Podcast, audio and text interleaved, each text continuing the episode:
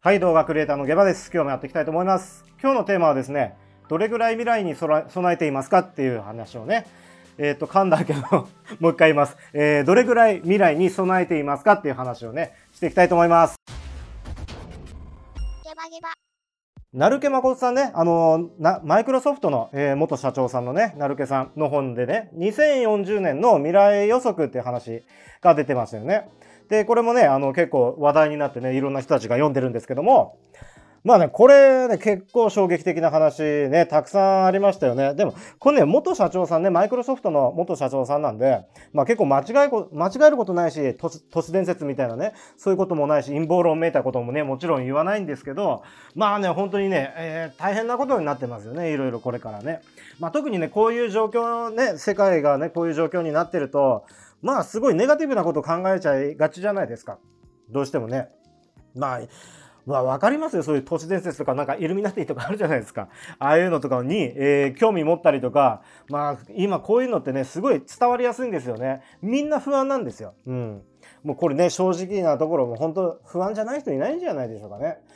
だけどね、こういうふうにあの、今、リモートワークで仕事がようやくできたとしたとしてもね、えーこれから先ね、どれぐらい続くかっていう話もね、結構あるじゃないですか、大変じゃないですか。日本もこれからすごい、えーリスクね、めちゃくちゃあるんで、まあ、それをね、それも上げつつ、そっからね、さらにどうすればいいかって話もね、していきたいと思うんですけども、えー先進国でね、この日本って国はもう10年以上ずっと給料って上がってないんですよ。もうだって、これ、あの、オーストラリアとかすごいんですよね。もう時給が。もう最低賃金だけでも1500円とか、それぐらいって言われてますよね。たし確かそうですよね。まあ、全然桁が違うんですよ。とにかく日本と。うん。でね、あとそれから有名なところで言うとね、高齢化社会。えーあとは、ね、人口減少ね。あの、それに伴って、あの、日本に、日本で住んで、えっ、と、平均の生活資金っていうのが、もう、あの、50万円ぐらいって言われてるんですよね。これ結構、もう、今すでにに50万円ぐらい溜まってるような、えーことをしてないと本当大変なんですよね、これから。うん。なんでね、それぐらい資産防衛っていうのもしていかなきゃいけないんですよね。うん。だからね、こういうふうにあのフリーランスでね、僕の場合は動画クリエイターやってますけども、まあその先のこと、えーにもちゃんと備えて、だからこうして今ね、海外のジョージアにいて、まあ次の、えー作戦というかそういうふうに、えー世界の動向を見ながらね、で、まあいろいろ自分ね、あの、手探り手探り、えー前、前もって前もって新しい情報をね、仕入れてやっていっています。で、僕自身ね、その、仕事をやってる中でも、YouTube のね、ビジネス系 YouTube、トップのね、ビジネス系 YouTuber とね、仕事させてもらってるんで、新しい情報っていうのをやっぱ早いんですよね。誰よりも。うん。それで編集して渡すっていう仕事をしてるんで、まあ一番僕をクッションにして、あの、編集した人が、あの、わかりやすく、それを説明したものが、えー世に出るわけなんでだからね本の出版社のね編集者とかでもまあ同じようなもんですよね。そういう情報の最先端を一番わかりやすく、うん噛み砕けるんでまあべしゃりはね全然 ここれないこんだけ下手ですけどはい。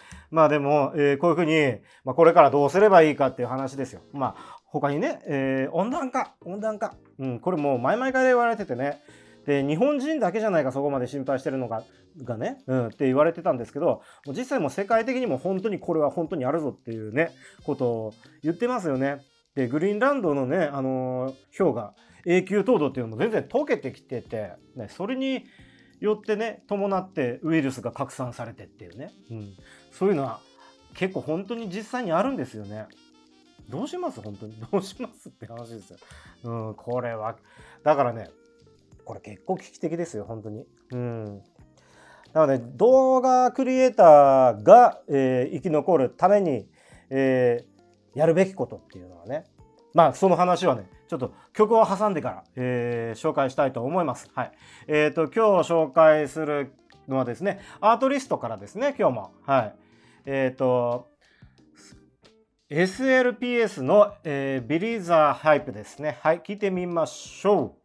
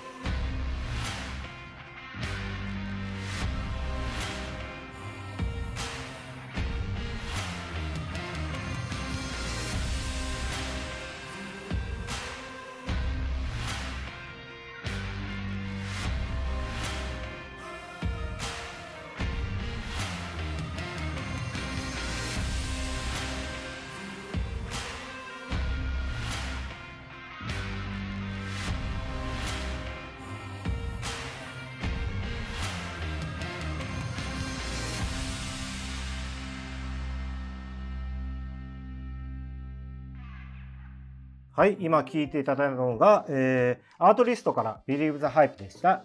はい、今日もね、なんかカミカミですけども 頑張ります。まあね、僕自身ね、これ、こういう風に撮るのも、一回撮ったらね、撮り直さないようにしてるんですよ。これってあの、撮り直し癖ついちゃうんですよね、ついつい。えっと、こういう、一回、最後までね、話し切ろうと思ってます。はい。で、一回ね、そういう癖つけちゃうと、もう、なんかね、続かなくなっちゃうんですよ。だからね、こうやって、もうラジオ感覚で一気に喋っちゃいます。はい。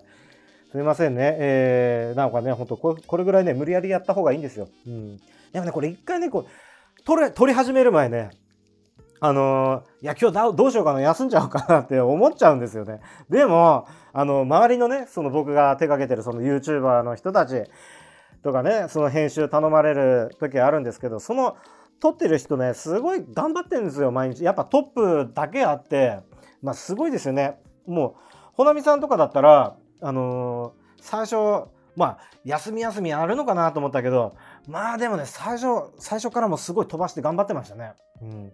なんでね、休んじゃうとダメなんですよ、やっぱり。うん。やっぱ続けることしかないですね、本当にね。続け、続けていくと、まあ、そうそういうふうにね、どんどん力がついてくるんで、最初はね、聞きづらいかもしれませんけども、応援してください。すいません。もうコメント欄にバカでも何でも書いてください。はい。聞きづれえよとか何でもいいです。はい。この間ね、なんかね、音が聞こえなかったとか、なんかいろいろあったりとかしてね。まあ、そんなのもね、慣れていきます。はい。どんどん良くなっていきますんで。はい。えっ、とね、だって、そう、例えばね、池早さんとかね、あの、池早学長室っていうのがね、サブチャンネルであるんですよ。それは、あの、ノーカットで、そしてこれ毎日更新してるんですよね。もう気がついたところは、もう全部もう毎日喋っちゃって、まあ、年末年始ちょっと休んだんですけども、あと普通のメインチャンネルの方は週3ぐらいなんですよ。まあ一気に取りだめとかしてね。うん。もうすでにストックとかいっぱいあるんですよ。もう1ヶ月以上ね。うん。なんで週3ぐらい、今それぐらいのペースでね、撮ってるんですけど、まあ基本的に池原さんもね、撮ったら、あのーもう最後まで喋りきる。もう撮り直しとかしないですね。うん。どんだけ最初はすごいカミカミでも。うん。もう最後まで撮ったら、もうカメラ止めないでやっちゃいましょう。はい。これに慣れていきます。はい。ではね、えー今日の話はね、あのーどれぐらい、えー未来に備えてますかっていうね、話なんですけど、まあ、でもね。だからどうすればいいか、これからは。うん。だからね、その動画クリエイターにとってね、もう他のね、このなるけさんの本読んだら、もう普通の一般で働いてる方たち、えーがね、どうやって生き残っていくかっていう方法も書かれてるんですけども、僕の場合はね、このチャンネルではあの動画編集者、ほぼね、そういうクリエイター向けにね、あの発信してるんで、そのクリエイターはね、どうやって生き残っていくか、日本のクリエイターはっていうね、そういうサバイバルの話をね、したいんですけども、まあね、これね、やっぱぶっちゃけ言うともう何回も言ってるんですが、あの、個人の商品ですね、自分のビジネスコンテンツ、あのデジタルコンテンツね、それをね、自分で持っていくってことですね。それはすごい大事なことです。で、具体的にね、何がいいかっていうと、まあ自分でもね、YouTube チャンネルやった方がいいいいんですよ。うん。他の YouTuber のね、チャンネル動画編集してる人でも、こうやって自分で、まあ簡単な、ね、もうノーカットでもいいし、無無修正チャンネルででいいんですよ。もうそういうもので、えーどんどんね、発信していくことで自分のコンテンツ、自分のチャンネル、それを持つことですね。あとは本当にな、例えばノートとかね、ああいう、ああいうものに自分の文章を書いたりとかね、まあ Kindle とかでもいいですし、とにかく自分のデジタルコンテンツっていうのをネットの中に置いとくっていうのはすごいいいんですよ。それがね、お金を生み出してくれるんで、呼んでくるんで。もう最終的にね、そっちの方がいいんですよ。Twitter でやってても、みんな集まってくるじゃないですか。そしたら、この人いいこと言ってるなって言ったら、あの、この人の商品なんかもあるんだろうかっつってね、買ってくれるんですよ。中にね。うん。だからそういう意味でもね、そしたら、それって、あの、不労所得になるんですね。不労所得。えー寝てても入ってくるってやつですね。うん。だからそれってね、そういうのをたくさん作りまくるんですよ。たくさん作りまくること。うん。それがね、コツです。あと、あのーこれね、日本円だけじゃなくて、ドルでも稼ぐことができますね。あの、アドビストックとかだったら、特にそうじゃないですか。モーションエレメンツは日本ですけども、あと他にもね、あのーあと、そうですね、東南アジアを中心とするそのアジアマネーですね。それでも、えーデジタル収入でね、え稼ぐっていう方法、そっちも、これからは絶対いいと思います。で、日本にね、出稼ぎに来てた東南アジアの方たちとかいたじゃないですか。世界中から日本に出稼ぎに来てたね。でも今ねそれだんだん逆転されてるんですよね。もう東南アジアに出稼ぎに行ってる日本人っているんですよね。女性の方でもね。でそういうのでね本当にね全然もう逆転してるんですよね今本当に。だから、ね、今日はねだから例えばねその動画編集者、えー、今ね。ものすごく増えてるじゃないですか。でもねそれってあの実際の話あの下請けの仕事なんですよね。で下請けの仕事には成功っていうものがないんですよ。で常に頑張った分だけ頑張れば頑張った分だけお金を稼ぐことができますけどもでもね成功するのはその YouTuber 側であってその結局ねそのフリーランスとかそういう動画編集者って労働収入なんですよ。あくまでもね。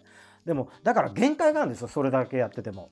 だ頑張っても50万100万円とかねそれぐらいですよねもう本当に寝ないで睡眠時間削ってっていう風にそれだけのずっともう10年以上続けられますかその仕事だからその間にそれをやりつつ自分のデジタルコンテンツっていうものをたくさん量産していくっていうことですね。うん。だからそういう仕掛けっていうのもたくさん作っていくことですね。うん。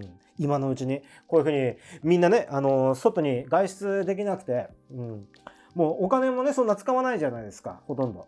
だからそういう時こそ時間がある時だからこそ今のうちに仕掛けをいっぱい作るんですよ。だからあの GoTo トラベルとかねそれもいいんですけどそれはその人たちのね個人の自由でストレス溜まったら行ってもいいんですけどただね、あのそういう安いからといって今のうちに行こうっていうそういう発想だったらね、そうお金を結局使ってるわけですよ。